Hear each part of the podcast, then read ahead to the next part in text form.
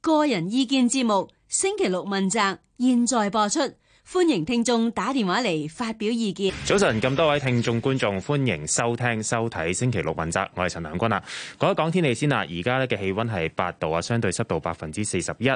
啊，寒冷天氣警告啦、霜凍警告啦，都係現正生效嘅。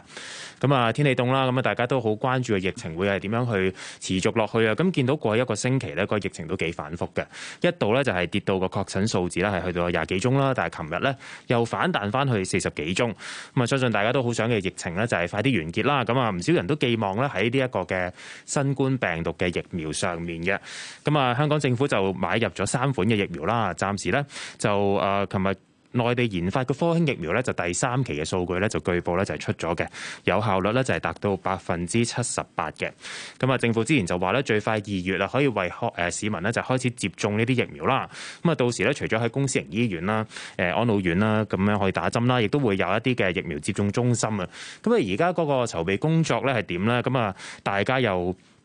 對於呢一個注射疫苗咧，有啲咩關注咧？歡迎打電話嚟一八七二三一一一八七二三一一啦，同我哋傾下㗎。咁我哋直播室咧就請嚟啦，今日啊呢誒呢一位嘉賓啊，就係負責統籌呢個疫苗注射計劃嘅公務員事務局局長聶德權啊，早晨。早晨，早晨，梁君。早晨啊，咁我哋不如傾一傾，即係頭先都講到嗰個疫苗嗰個進展先啦。之前啊，局長你就話咧，即係估計二月可以開始幫市民就係打呢個針啦嘅。而家有幾大信心都可以喺二月開始接種？誒呃有關嗰個誒疫苗接種嗰度咧，首先第一樣嘢啦，誒我想講就係呃疫苗接種咧係一個誒防疫嘅重要措施。嗯。但係咧就誒我哋都唔可以完全咧就係靠嗰個疫苗一招了嚇。誒、嗯同樣地，而家我哋仍然都喺第四波嘅疫情裏邊咧，最重要嘅都係我哋誒即係多管齊下啊，做好相關嗰啲抗疫，就盡早將呢一波疫情結束。嗯。咁啊，有疫苗接種咧，就變咗喺嗰個嘅誒我哋嘅社區裏邊咧。誒呃每個人嗰個嘅即係保護能夠得到加強咧，亦都可以避免到咧日後疫情嗰個爆發嚇，亦都讓我哋嘅生活咧同埋即係大家嘅生計嗰啲可以得以恢復嚇，經濟能夠可以復甦等等。嗯，咁所以呢個第一點啦。咁啊喺誒疫苗嗰度咧，另外一點咧就係咧，我哋而家係誒即係採購咗三款疫苗。嗯。咁啊，其實全球都喺度搶緊呢個寶貴嘅資源嚇，咁所以咧我哋都係。即係誒第一時間啊，揾到足夠數量嘅疫苗。而家三款嘅疫苗咧，加埋咧都有誒二千二百五十萬劑，啊嗯咁、所以足夠我哋人口嘅一點五倍嘅嚇。嗯咁、所以個量係應該會足夠嘅。誒第二咧就係、嗰個疫苗咧，如果喺香港開始進行接種嘅話咧，佢一定係經過咗誒嗰個以科學為本嘅驗證，嗯誒嘅確定係安全係有效，先至會進行個接種嘅。咁當中嗰個程序咧，就係、有誒一個顧問專家委員會嘅專家咧，去檢視啊啲疫苗嘅誒嗰個嘅安全同埋有效性，咁誒嚟去作出個建議嚇。咁、咧又亦都誒喺誒法例之下咧誒、賦權咗俾食物及衛生局局長咧嚟去誒批准一個咧認可嘅誒即係緊急嘅使用咁樣。嗯咁要一定要走晒呢啲法定嘅程序咧，先至會開始到個接種。嗯所以呢個第一步，係我哋一定要完成咗呢樣嘢咧，我哋先至可以做到。嗯第二樣嘢咧就係個疫苗幾時到啦。 嗯咁咧就誒我哋誒即係誒衛生署啊誒方面咧都緊密地同翻嗰個嘅供應商嗰度咧緊密聯繫啦。嗯我哋嘅掌握就應該係咧誒就呢個誒 復星嗰隻嚇，即係 BioNTech 係誒嗰隻疫苗咧。誒預計咧，可能喺二月份度咧嚇，嗯都應該可以嚟到香港嚇。咁、嗯所以如果誒即係誒邊一隻疫苗，佢哋能夠嚟到香港，誒、又行晒頭先我所講啊法律上啊嗰個嘅誒相關嘅程序，嗯有一個認可嘅緊急使用咧，咁我哋就會盡快開始接種。所以而家我哋所有嘅籌備工作咧，而家展開。嗯，我哋嘅目標咧，希望喺啊呢個月份之內咧，大致上完成嗰啲嘅籌備工作。係變咗當疫苗一到，又能夠有呢個授權使用嘅時候咧，誒我哋就馬上可以開始咧呢個接種嘅工作。即係會唔會未必可能喺二月講得切啊？即係可能要三月先打到。嗱，第一咧，好視乎個疫苗確實幾時到。嗯，嚇，只要個疫苗咧係一到誒嘅時候咧，就係我哋係會盡快開展嗰個嘅誒工作。嗯，我哋現時嗰個嘅誒估計咧，就應該喺二月份啊，可能都係農曆新年誒或者可能農曆新年之後就誒可以接種咁嗯。但係具體真係幾時咧啊都要再睇。啊我覺得最重要第一樣嘢就係疫苗幾時到，係第二咧就係我哋誒完成晒相關嗰啲嘅即係誒誒法定嗰個程序。但係嗰個我哋而家已經係。即係密鑼緊鼓地咁樣去做緊嚇，誒咁誒，我相信咧就誒，即係只要我哋做好相關嘅籌備工作咧，誒相關嘅接種工作就疫苗到之後咧，就應該好快就可以展開。咁啊，即係一開始咁樣理解嘅話，最初就應該淨係得一隻啦，就係拜安踢嗰只啦，係咪咧？誒呢個都未知嘅啊嗯，因為譬如話誒、即係頭先講嗰個就係誒啊復星啦係。嗱，另外科興嘅，咁啊同樣地啫嘛，誒佢都係要經過嗰個嘅誒、即係顧問專家委員會個嗯審視，誒、就食衞局局長嘅誒俾一個認可誒嚟、去使用。咁同埋個疫苗到啊，咁如果符合咗呢啲條件咧，嗯一樣係可以誒開始接種。咁所以都係視乎咧，就係嗰個疫苗咧到港嘅時間。嗯啊咁所以我哋都去睇啦。如果誒有一隻疫苗啊到達又可以使用嘅，當然我哋都即刻開始咗個接種先啦。嗯如果有同時間啊兩隻都可以到嘅，咁咪啊兩隻都開始去做接種咯。嗯啊，咁所以咧呢度咧都存在住有一啲呃誒不確定性，不過誒、呃我哋喺嗰個部署上邊咧就按照誒嗰個時間表就係二月份，希望能夠可以咧開始嗰個誒接種嘅工作。嗯，頭先講到科興嗰只咧，就係即係之前都等緊佢嗰個第三期嗰個研究個數據啦、臨床數據。咁啊，琴日有個即係公佈啦，叫做話個有效率就係百分之七十八啦。其實呢一個數字係咪都即係當局都接受㗎啦？呢一個誒、呃我據我嘅了解咧，就係誒睇一隻疫苗嗰個嘅誒呃安全性同埋有效性咧，誒、呃都係睇好多嘅誒數據嘅嗯，同埋好多誒專家嗰個分析嘅。咁所以咧，嗰、個譬如第三期嘅臨床試驗喺一個地區嘅第三期臨床試驗，嗯啊嗰、個嘅即係呃百分比係幾多係其中之一個數字嚇。咁、所以咧就亦都有好多其他嘅誒、即係誒、科學上嘅一啲誒誒數據咧係會去參考。咁誒，所以我覺得咧，呢個工作咧都係誒留待專家啊，同仲係一班嘅專家嗯。啊嚟去作一個咧係好誒謹慎同埋以科學為本嘅一個即係誒審視。嗯，依家嗰個專家就係就做緊嘅啦，淨係都仲要等嗰邊即係俾多啲數字啊，因為其實有啲專家就話誒，因為琴日公布嗰個數字咧，其實係唔包長者同埋長期病患者噶嘛，但係即係本港可能優先接種就係呢一啲嘅群組嘅時候，會唔會再睇定啲先？誒、我就相信咧，就係、我嘅理解咧，就應該係個顧問專家委員會已經開展咗工作，咁就誒衛生署咧，亦都係同翻誒疫苗嘅供應商嗰度咧係緊密聯繫，就誒攞相關嘅一啲數字啊。咁除咗係嗰個誒即係臨床嘅誒即係試驗嗰個數據之外咧，其實就誒疫苗方面咧，亦都誒喺呢地方已經開始接種咧。嗯誒，亦都係包括啊，即係復星同埋啊科興咧，其實都有開始到去誒接種咧。咁其實咧呢啲嘅接種之後嘅一啲即係誒情況經驗數據咧，其實都係在在都係有助於咧去檢視嗰個疫苗嘅誒即係安全同埋有效性嘅。嗯，局長你之前就喺即係你自己社交網站嗰度都有個即係文章咁樣咧，就講到即係嚟緊接種嘅地方都有，譬如公私營醫院啦、診所啊咁樣，咁亦都可能會安老院啊咁樣啦，咁都會仲會有社區疫苗接種中心咁樣嘅。可唔可以同大家講下咧？即係其實而家呢啲中心嗰個即係選址啊，係點樣啊？其實會有幾多間咁樣嘅咧？誒嗱、我哋咧就誒考慮嗰個疫苗誒接種嗰個誒途徑嗯啊，咁我哋都希望咧盡量有多嘅唔同途徑，方便到市民啦。另一方面咧，今次我哋個疫苗接種咧，亦都係分咗一啲誒、呃即係優先組群，嗯，啊，就係、誒醫護人員啦，誒喺誒安老院舍或者殘疾人士院舍嘅院友、嗯啊，工作人員，同埋咧係誒年長嘅誒老人家嚇，啊咁、誒、另外一啲咧就係、對於我哋嗰個社會經濟運作係比較誒重要作用嘅，嗯啊，即係誒人士咁樣。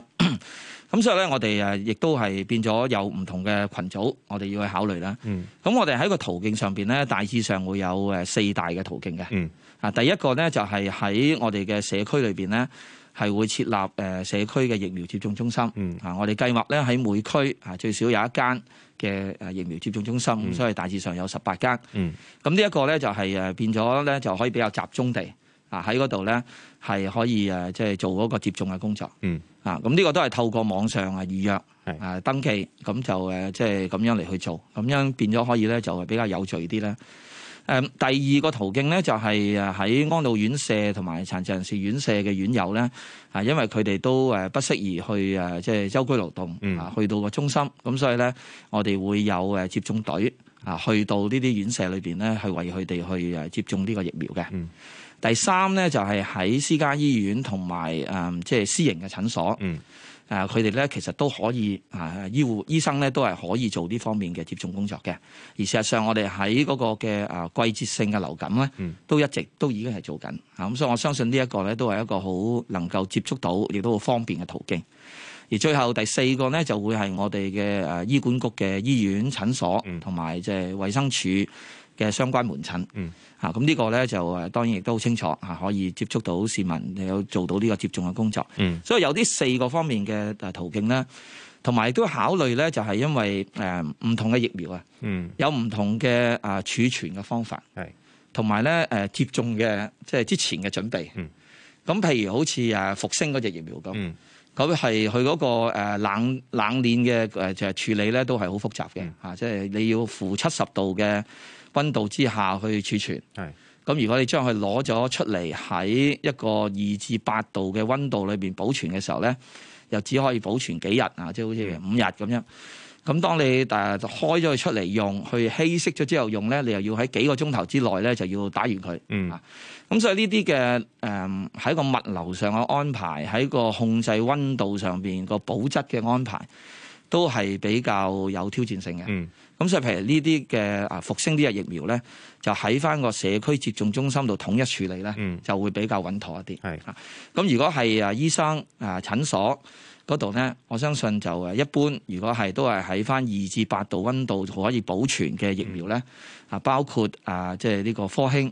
同埋咧就稍後可能喺誒第二季度尾會啊嚟香港嘅嗯誒呢個誒阿斯利康即係誒 AstraZeneca，係咁咧就都可以透過係呃誒私家診所或者係醫院嗰度咧嚟去做接種，嗯咁、所以都要考慮翻呢一種嘅情況咧嚟去作出相應嘅安排嘅。嗯，呢一啲嘅疫苗接種中心咧，係即係譬如交翻俾政府去做啊，定係即係都會外判出去俾一啲醫療機構去做咁。嗱喺嗰個社區疫苗誒接種中心嗰度咧，都係有分開誒硬件同埋軟件啦嗯。喺、個誒軟件方面咧，都係誒兩組人嚇。第一咧就係誒醫護嘅人員，嗯第二咧就係一啲行政支援嘅人員。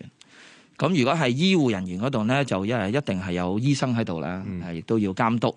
咁誒注射疫苗咧，就誒誒護士或者其他嘅一啲誒醫護人員。咁呢個我哋尋日同誒業界醫療界嗰度咧都有討論過呢個嗯問題。因為都係好誒積極踴躍嚇，有其他嘅一啲誒、呃即係誒醫療界誒、呃即係除咗護士啊、牙醫啊、藥劑師啊，咁佢哋都表示咧，佢哋好誒樂意去參與。嗯咁所以咧就誒呢個醫護人員嘅招募上邊咧，誒、呢、個就會誒有別於我哋上一次個普及社區檢測。嗯啊誒，我哋今次咧就係、個構思，希望能夠可以透過譬如誒、啊除咗係醫管局誒、啊提供嗰個醫護嘅人手之外咧，誒、嗯我哋嘅私家醫院誒呃同埋咧可能有一啲嘅誒醫療機構。嗯啊，佢哋都係有咁嘅能力咧，同埋有咁嘅人手係可以安排到去營運咧，就或者去喺醫護人手方面咧嗯嚟去提供。嗯，咁變咗你每一個嘅接種中心裏邊啊，有一個單位嗯嚟去啊負責相關嘅醫護人手嗰個嘅即係誒提供同埋管理咧。咁可能個運作上邊咧都係會比較即係順暢一啲。嗯咁呢個係一個初步嘅想法，我哋都得到誒即係私家醫院同埋醫療機構嘅支持。嗯咁我哋都同佢哋傾緊啲細節。行政支援方面咧，我哋都係會誒，嗯即、係透過我哋誒公務員隊嗯伍或者係退休嘅公務員同事嗰度咧嚟去招募噶啦。嗯啊，咁所以呢一個咧，誒、都係會誒、即係誒召集我哋係公務員隊伍裏面嘅同事嚟去幫手。嗯啊，今次嗰個時間會比較長一啲係，即係上一次普及社區檢測計劃都係十四天。嗯啊，今次咧呢、呢個疫苗接種咧，可能維時咧都會比較長。嗯我哋初步嘅估計咧，都預我哋嘅疫苗接種中心咧都會運作誒半年咁。嗯啊，咁所以咧喺人手嘅安排同調配上咧，啊都要花啲心思嘅。嗯喺個硬件上邊咧，就誒嗰個中心當然要有足夠嘅地方啦。誒，亦都有嗰個唔同嘅注射站喺度啦。咁啊，裏邊咧亦都要有嗰個誒登記嗯啊，就誒同埋咧誒要有儲存誒疫疫苗嘅雪櫃。嗯誒、呃電源好緊要啊，因為咧就唔可以有一刻係冇電嘅，嗯啊咁所以確定嗰個後備嘅電源穩妥嘅供應。誒、另外亦都需要咧有一個等候區，誒、嗯因為咧接呃種完之後咧都需要去誒、即係觀察，可能十五至到三十分鐘，誒、嗯誒同埋咧，如果係有啲乜嘢嘅即係不良反應，咁啊第一時間咧有嗰個緊急急救同埋醫療嘅支援，咁呢個嗯好重要。咁所以所有呢啲嘅誒配套咧，啊都需要喺個疫苗接種中心裏邊咧係安排好。嗯。啊，咁所以我哋而家都係啊，即係部署緊呢一方面嗯啊，誒硬件誒軟件上邊咧啊，都係努力嘅做緊工作。會唔會擔心又好似即係之前去揾啲地方做檢測中心嘅時候，又有啲地區反對咁樣？誒、呃我相信咧，大家都會明白咧，就誒呢個都係為咗誒、每一位香港人啊嗰、個個人嘅嘅保護，嗯，同時間亦都對香港整體上，我哋希望能夠可以戰勝呢個疫情啊，走出呢、個即係疫症嘅爆發。等我哋可以能夠咧係過翻啲正常啲嘅生活，嗯同埋我哋嘅經濟咧都可以得到復誒、恢復咧。咁我都相信咧誒、即係大家都會理解明白呢樣嘢嘅。咁同埋咧就係我哋今次嗰個誒疫苗接種嘅中心咧，就誒我哋一樣噶啦。你入到去之前，當然一定有體温嘅檢查啦。咁同埋入去接種咧就唔使除口罩啊嘛。嗯咁所以咧就誒即係其實又即係嗰個嗰、個擔心，即係之前有提過話會唔會啊？我即係除口罩會唔會又會感染啊？各樣嘢嗰啲。咁、我相信今次呢個咧都純粹都係做一個接種啫。嗯但我哋喺誒所有嗰啲即係啊通風啊等等誒誒人流嘅社區誒、呃即係社交距離等等嗰啲，我哋都會即係誒做翻妥當嘅。嗯，會招募幾多人呢？今次又誒、我哋誒具體嗰、個、誒每一個中心個人手嘅配置嗰度咧，我哋而家喺度誒細化緊，嗯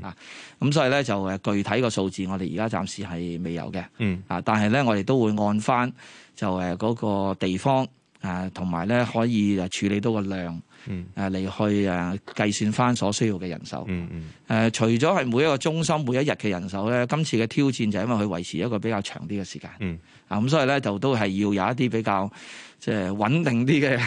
人手供應咧，先至可以能夠做得到。嗯嗯，難唔難呢？因為之前都話啊，又要有啲係去頂更，即係可能淨係嚟做到幾日嘅啫喎。嗰啲檢測就嚟到三四日咁樣。今次你講到咁長期咧，要半年嘅話，其實嗰個難處會唔會喺度？啊，所以所以我哋今次用嘅方法會有少少唔同咧，嗯就變咗唔係話即係大家誒報名，你啊即係可以做幾多日啊？呢日你做上晝，你做下晝咁咁嘅方法咧，喺今次就行唔通嘅。嗯誒，今次我哋希望係每一個接種中心咧，都有一個即係呃醫療機構嘅單位嗯係誒接咗負責嘅。嗯咁變咗咧，都係由佢哋一手一腳咧嚟去誒計劃嗰個誒人手嘅調配，嗯同埋安排。誒咁嘅時候咧，就變咗個管理上邊啊，再操作上邊啊，係都會比較係即係誒，即係可行性高啲嘅。嗯，有冇話而家已經誒諗到話，到時個中心係會開放時間幾長啊？誒、誒，每日可能打到幾多針啊？咁嗰啲。誒、我哋初步嘅計劃嚟講咧，個時間上咧都係會係同翻我哋誒、即係一般咧，即係就係早上八時到晚上八時、嗯啊咁樣嚟去做嘅。啊，咁就誒，但係我哋都係要誒睇翻啊實際嗰個情況啦，嗯具體係點樣？咁、所以作為規劃咧，我哋都係按照呢一個咁樣嚟去嚟去策劃嘅。嗯，會唔會有啲即係咩資訊啊？係俾嗰啲即係嚟幫手嚟打針嗰啲醫生啊、護士啊？哦，呢、個好重要嘅。誒、其實嗰、個誒、資訊嘅發放同埋提供咧係好重要。嗯啊，因為咧每一位接受接種嘅誒朋友咧，誒佢哋都係需要有一個即係喺知情嘅情況之下嚟去接受呢個接種嘅。嗯咁所以我哋都要提供相關嘅就係信息資料俾佢，等佢充分掌握啦。嗯咁同時間咧就係呃誒在場嘅醫護人員咧啊，亦都係誒可以解答到啊相關嘅一啲疑問。嗯咁同埋成個流程上點樣去處理、點樣去做咧，都要有一個比較一致嘅即係標準，嗯同埋嗰個嘅即係誒操作。咁所以喺呢一方面咧，我哋都係會即係誒即係呃做好呢一方面嗰啲嘅即係資料啊，要誒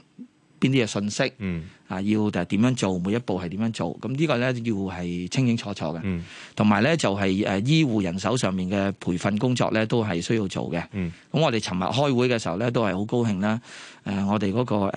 香港嗰個醫學專科學院咧，嗯啊都係好誒樂意啊做做相關嗰個統籌嘅工作。嗯誒呃咁同其他嘅一啲誒呃醫護嘅誒機構啊，即係譬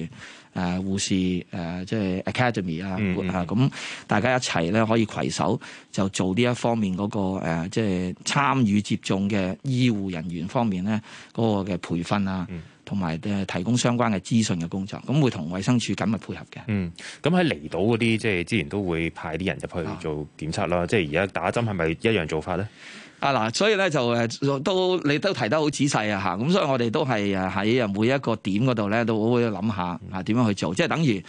喺誒呃安老院舍、殘疾人士院舍啊，當佢哋誒唔係好方便去到個中心嘅時候咧，我哋都要揾接種隊去嘅。嗯，咁所以同樣地，如果有一啲偏遠嘅地方誒嗰度係點樣做咧，我哋一定都係會有相關嘅即係安排去去去考慮嘅。嗯嗯。咁到時市民頭先啊，局長都提過係即係網上預約㗎，係嘛？即係事先係。啊，如果喺嗰個嘅誒接種中心裏邊咧，就誒去做咧，就之前喺網上嗰度登記嘅，嚇咁、就都係誒按翻嗰個時段咧嚟去接受嗰個接種。嗯，同埋今次咧就因為嗰個誒疫苗嘅接種咧，就係、要兩針啊。嗯啊，咁所以咧，當你預訂誒、呃即係預約嚇、啊就誒、第一針嘅時候咧，同時間呢個系統咧都會請你啊預約埋嗯第二針嘅時間。啊，咁變咗咧就清楚知道，因為誒每隻疫苗相隔嘅時間咧都有啲唔同。嗯咁所以咧就我哋亦都會有嗰個嘅即係短信提示，嗯咁啊希望大家咧係按照翻個時間啊去到預約咗嘅中心嗰度咧嚟去誒接種咁樣。嗯。咁係咪預約嘅時候已經係可以揀即係打邊一種咁樣嘅？之前都話。其實係應該咧就係我哋每一個嘅即係疫苗接種中心咧都係會提供一種嘅疫苗，嗯咁所以咧就相關嘅資訊喺度嘅。嗯咁所以佢喺預約啊嗰個接種中心嘅時候咧，係會知道啊佢哋將會接種咧係邊一種嘅疫苗，嗯正等於佢哋去私家醫生嗰度去接種疫苗嘅時候咧，都會知道佢哋會啊打邊一隻疫苗。嗯嗯嗯嗯。咁所以嗰個資訊提供，我哋一定會做得充充嗯充足嘅。嗯，頭先都講到即係呃誒係會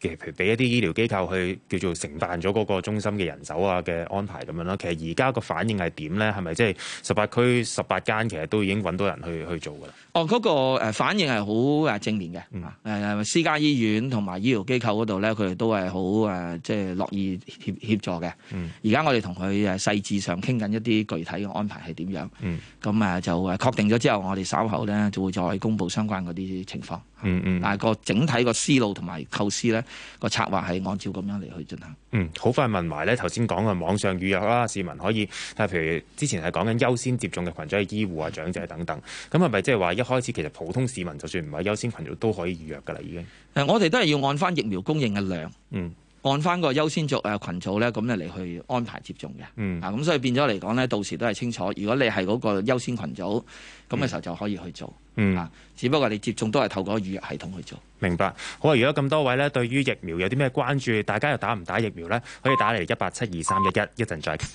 歡迎大家翻翻嚟星期六問責啊！咁啊，我哋嘅直播室呢，仍然係請到統籌呢今次呢疫苗接種計劃嘅公務員事務局局長呢，聶德權呢，上到嚟同我哋傾下呢呢一個嘅疫苗嘅接種嗰個細節情況。咁啊，頭先局長都講到啦，係即係暫時啦，嗰個資料上面呢，就係 BioNTech 咧嘅疫苗呢，就會預計都二月可以到港噶啦。咁啊，預計呢應該農曆新年呢，或者之後呢，就可以幫市民接種。咁啊，到時呢，就會喺十八區呢，每區都至少有一間呢疫苗接種中心呢，市民可以預約去打針啦，亦都可以喺一啲嘅公私營醫院啦，或者係安老院嗰度呢，都可能係可以打到針嘅。咁我哋繼續同局長傾一傾啦，呢哦個你好疫苗上面呢，頭先都講到即係可能會。要一啲私家嘅診所嗯去幫手去打針啦。其實之前啲誒、呃、醫生都會擔心一個問題啦，佢哋會唔會有一個誒、呃、責任上嘅問題咧？如果一啲即係市民打完針之後有副作用嘅，有有啲投訴啦，咁嗯佢哋使唔使孭上身咧？誒係啊，呢、個誒。誒醫生方面咧，亦都會關注嘅，嗯所以我哋喺尋日誒同佢哋見面嘅時候咧，佢都有提出呢一方面。嗯，咁我哋都好清楚解釋嘅，因為咧就誒、今次我哋接種嗰個誒疫苗咧，本身嚟講都係比較新咧。嗯， 咁所以我哋喺我哋嘅誒法例裏邊下個呃誒五九九 K 嗰度咧嗯，亦都係誒即係都寫得好清楚嘅。就誒喺接種疫苗嘅人員嗰度咧，如果係因為個疫苗本身佢自己本身已經存有嘅誒嗰個嘅即係誒所衍生嘅副作用咧，嗯啊、因為係呢一個咧，咁變咗嚟講咧，就嗰個誒接接種嘅誒醫護人員咧，就喺呢一方面係唔需要有嗰個責任嘅。嗯即係話咧，換句話說就係、如果佢做接種，佢就按翻佢作為一個醫護人員去做接種工作嚟去做。嗯咁就誒呃專業地去做咧，咁其實基本上就唔會有其他嘅一啲即係問題出現。咁呢個喺個法例上都寫得好清楚嘅。嗯咁啊、佢哋都誒理解明白咗呢一樣嘢啦。嗯咁、另外一樣嘢咧，就係喺個誒接種嘅時候咧，亦都係需要咧。誒接受疫苗接種嘅人士咧，係有一個知情嘅選擇嘅，嗯啊，咁即係佢要同意嘅，嗯，咁所以咧就誒，即係誒點樣啊，要經過啲提供啲咩資訊，同埋咧就係誒醫生本身嚟講咧係要誒，呃即係誒做咗邊啲邊啲嘅步驟，嗯，咁先係確定咗咧係有一個即係即係即係知情嘅誒，即係情況之下咧嚟去接種，咁呢個醫生都會關注嘅。嗯咁所以呢一個咧，我哋會同誒翻誒即係醫生咧，大家一齊嚟去誒確定，嗯就係成個嗰個嘅誒、呃流程應該點樣做嗯，同埋、相關有啲咩資訊咧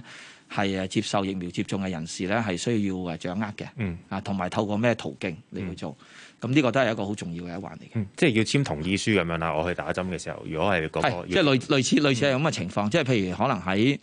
呃即係誒，譬如喺接種中心，如果你去預約一個誒、呃即係接種嘅檔期咁。嗯咁啊，你喺個預約嘅過程嘅當中嚇，咁都需要去誒，即係閱讀相關嘅資訊，等你知道咧就係呃誒，即係你係誒接種誒邊啲邊隻疫苗，同埋咧就係誒，呃即係你係係喺一個即係知情嘅嗯情況之下咧，你去誒即係誒誒接受呢個接種咁樣嗯。咁去到嗰個接種中心去誒打針之前。咁啊，亦都有誒相關嘅一啲資訊啊，確定咗啊，咁佢都係誒同意啦啊，咁你去做呢樣嘢，嗯啊，咁呢個就誒其實就喺過去誒季節性流感啊等等嗰啲咧，其實都需要人都同樣有需要呢個過程嘅，嗯啊，不過咧季節性流感疫苗打咧就大家已經慣晒。嗯啊，呢一個咧都係一個新嘅疫苗啦，咁所以喺呢一方面嘅工作咧都要誒做得比較即係仔細一啲。嗯，如果嗰個即係私家醫生係即係唔需要有任何責任啦。如果係個疫苗本身出問題，係頭先有局長講，咁個責任喺邊個度？係咪喺政府度？誒喺嗰個、呃、疫苗本身嗰個嘅誒、呃、責任咧，嗱我哋都好清楚嘅。嗯。而嗰個疫苗本身佢係有嗰個嘅即係一啲嘅副作用咧，所引起嘅問題咧，咁就誒除咗係話即係嗰個接種疫苗嘅人士啦吓，佢哋同嗰個藥廠本身可能係會有一啲即係民事上嘅、嗯啊，即係一啲誒追索之外啦。嗯誒、我哋都考慮到可能咧就係有一定程度嗰個嘅即係困難啊，無論係時間或者各方面。嗯咁而咧，可能對佢有一啲嘅影響，咁所以咧喺個誒即係都有一個安排嗯啦，就會有一個即係保障基金啊嚟去做呢一方面嘅工作，嗯你可以幫助到咧，萬一啊喺一啲咁嘅情況之下誒，即係受影響嘅人士，咁呢一個咧就誒食衞局嗰度都係啊誒進行緊有關工作，嗯咁啊較早前嘅時候咧就誒亦都誒公布咗有關呢一個個安排咁樣，咁、嗯我諗詳情嘅時候稍後咧都應該會再同翻誒大家交代。嗯，即係嗰啲誒金額啊、細節啊、申請資格嗰啲稍後稍後，因為我哋都係要去到誒，即係財委會嗰度啊，嗯咁再審批嚇。嗯，頭先講到即係揾私家醫生幫手，咁佢哋即係都有個免責啦，咁樣。嗯咁但係又會唔會即係局方都會，或者政府都會要求佢哋可能啊，你要配備一啲譬如一啲嘅急救嘅裝置啊，或者急救針啊，喺佢哋自己診所先至可以俾佢哋做到呢一啲誒打針安排。誒係啊，呢個咧就誒，尋日喺會議度都有提出嚟嗯嘅。咁所以呢個我哋嚟緊咧都會同翻誒，即係醫療界嗰度咧，誒私家醫生又嗰度詳細去傾嘅。嗯啊，因為咧誒有誒相關嘅嗱，譬如話誒嗰個針嘅供應係點樣嗯啊？因為我哋今次咧呢一個係一個即係政府主導嘅疫苗接種計劃。嗯啊，咁所以咧就所有呢啲疫苗嘅供應咧，啊都係由透過政府誒嚟去即係個途徑嚟去發放嘅。嗯咁啊，所以啊，對於呢啲疫苗嘅誒即係分配誒呃嗰個嘅監監管，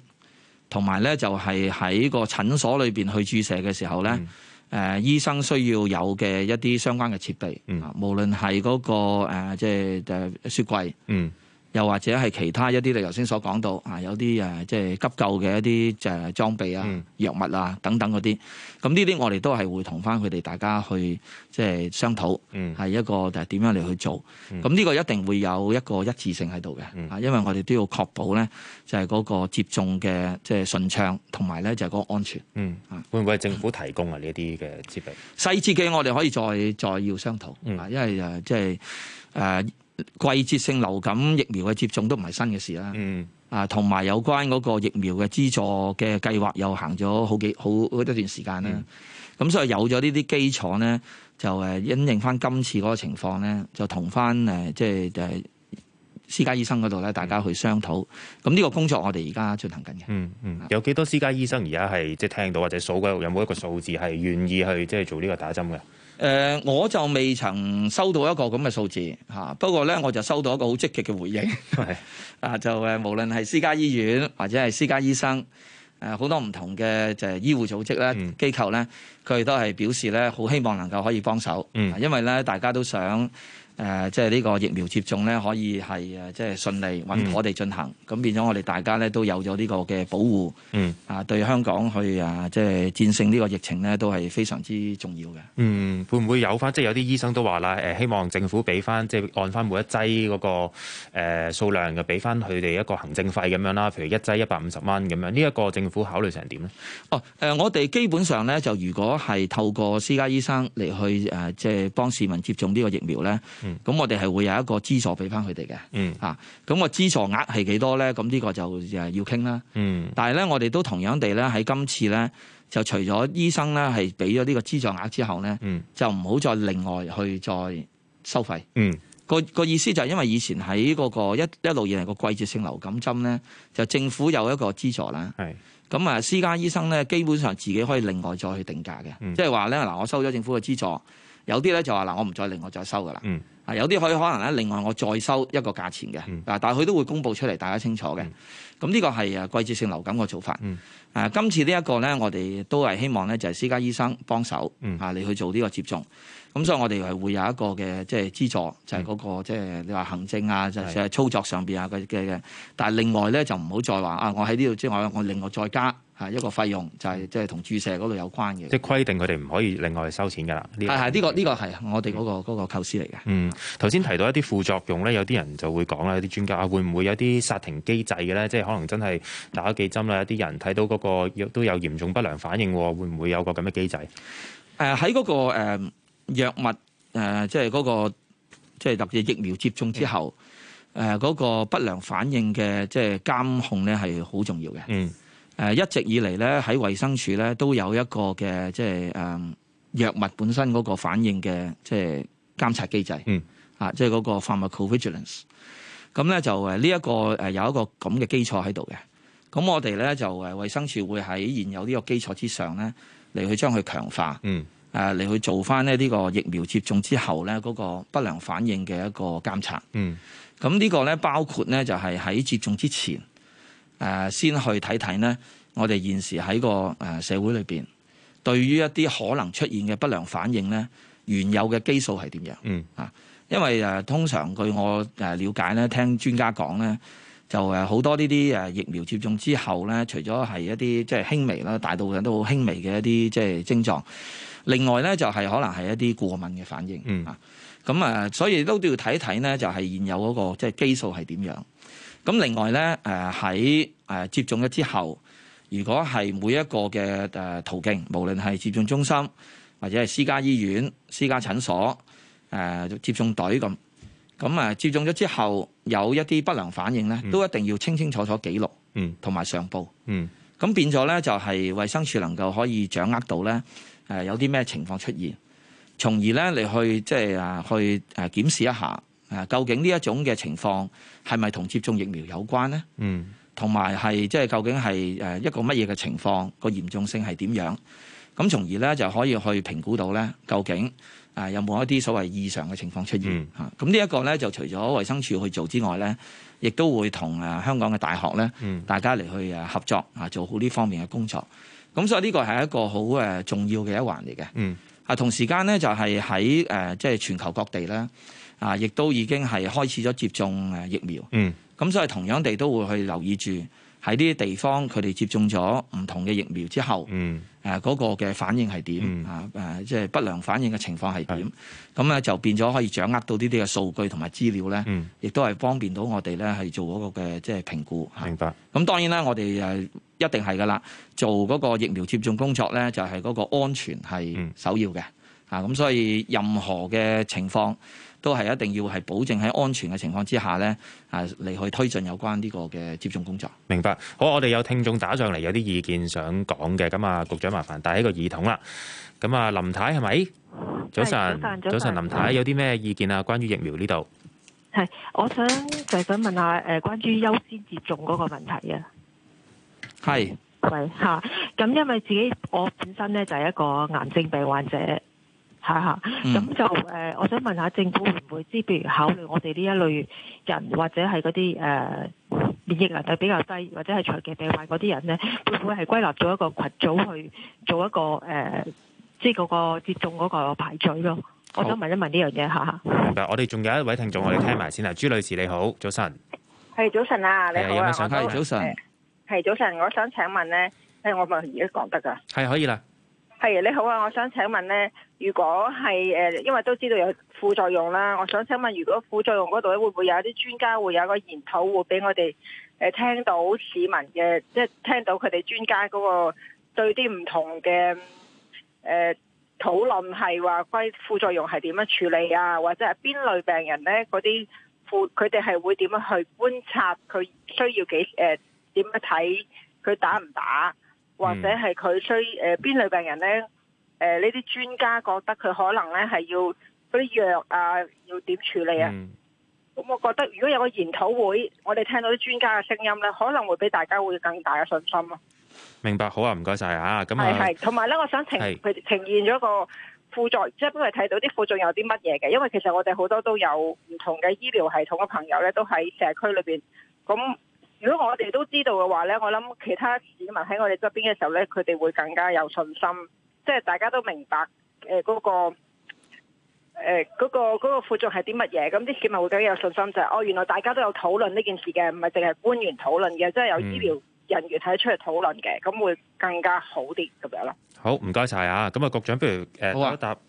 答第一位聽眾先啦，即係長期病患嗰度會唔會有啲咩嘅再細分啊咁樣咧？好啊，好啊，第一位啊，係咪阿林太？就誒嗰、個誒、優先接種群組咧，誒、呃我哋係有一個嘅誒、呃即係科學委員會啊、有誒專家咧，大家嚟去誒睇嘅。咁所以咧，一定係會按照翻咧係嗰個、誒即係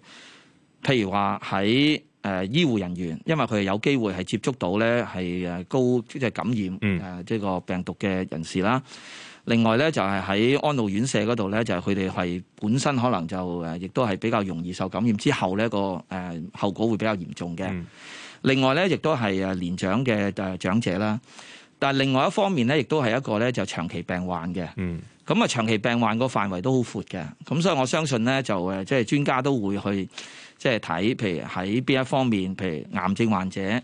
呃或者係佢嗰個免疫系統或者點樣，咁嗰方面咧都係會有一啲嘅建議嘅。咁、嗯我哋係會按照翻咧專家所嗰個建議咧，就係、嗰個嘅優先嘅群組係點樣去誒、呃做，誒、嗯按翻呢個次序咧咁樣嚟去做嘅。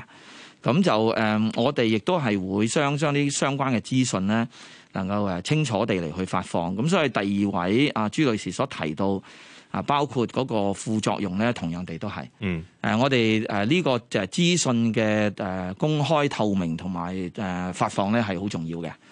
誒我哋喺個誒會透過唔同嘅途徑，都係專家嚟去誒講翻咧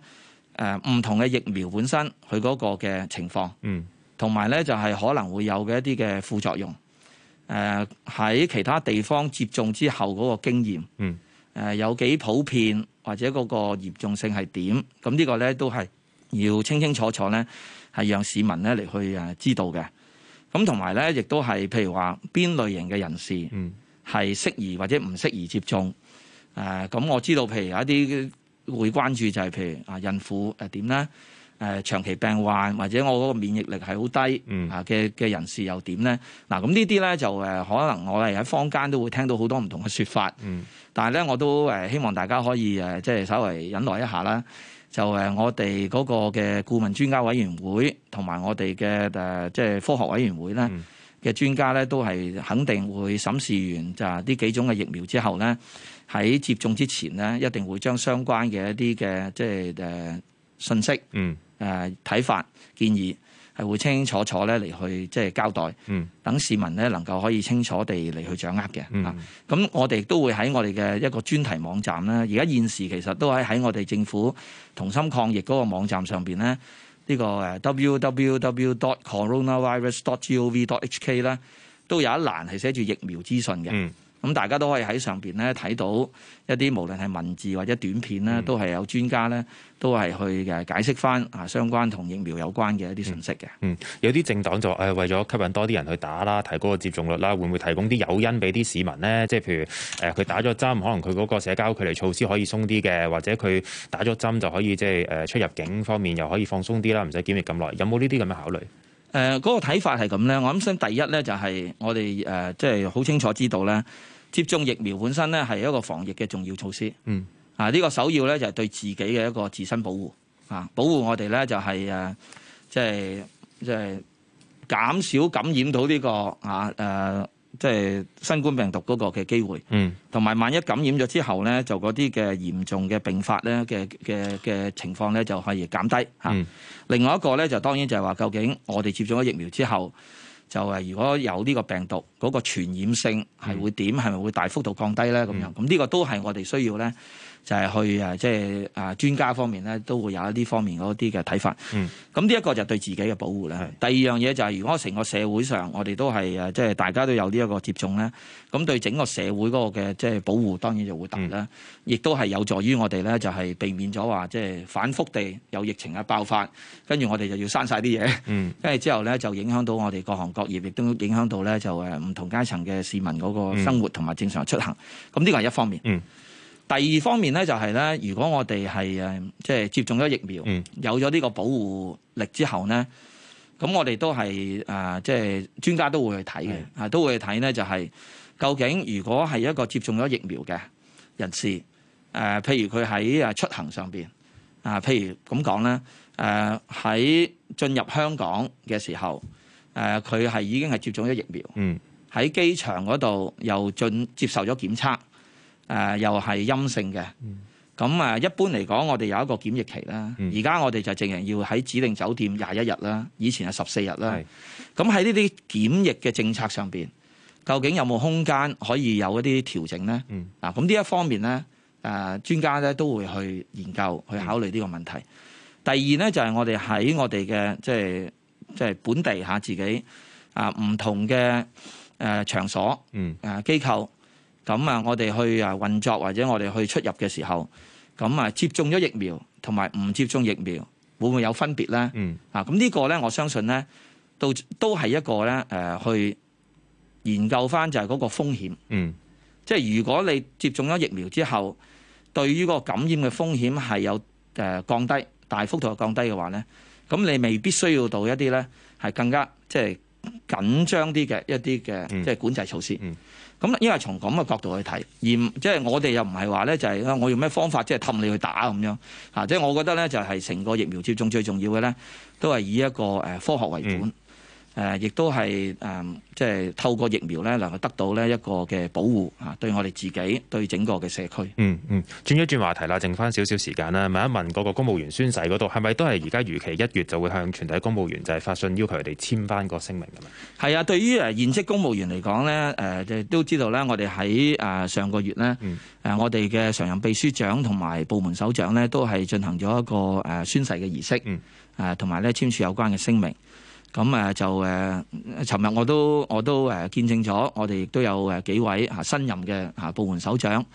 誒佢哋咧係進行過宣誓儀式。嗯咁我哋咧喺誒呃嚟緊嚇，應該都係誒嚟緊呢一個一兩個禮拜之內咧，啊我哋就會誒發出一個通告嗯啊，俾全體嘅現職公務員就去交代咧，我哋有關誒嗰個宣誓簽署聲明嘅嗰個具體嘅安排。嗯啊，簡單嚟講咧，都係誒，我哋會透過誒每個局同埋部門咧，嗯就係去誒將誒嗰個嘅通告同埋誒誒即係聲明本咧，就係嘅俾每一位嘅公務員同事，嗯就請佢哋咧喺即係一個月時間之內係咧，就係簽妥啊交翻翻嚟嘅。嗯嗯。咁啊，嚟緊我哋都會誒進行呢一方面嘅工作嘅。嗯嗯，之前有啲即係報道啊，引述誒，譬如華員會有啲內部諮詢文件咧，就話即係如果一啲公務員到時發表咗個人言論咧，令到外界啊或者社會人士令到佢哋誒呃覺得佢哋執行職務嘅時候會偏袒嘅，或者係可能會質疑到即係成個公務員團隊嘅即係持走嘅信念啊，或者佢哋個嗰個誒誒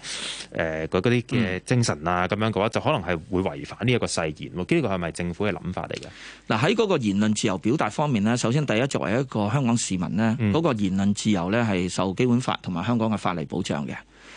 除咗香港市民嘅身份之外咧，如果我哋有誒公務員嘅身份咧，呢、嗯呢個身份本身係帶嚟一個責任嘅，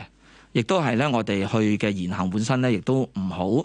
同我哋嗰個身份咧係產生一個衝突嘅。嗯同埋咧，尤其是誒公務員咧係需要去誒、呃即係政治中立，即係不受個人嗰個信念咧誒、呃支配同埋影響到嗯你去落實執行誒、呃特區政府嘅施政嘅。嗯咁所以就係任何嘅一啲言行咧，如果係影響到誒、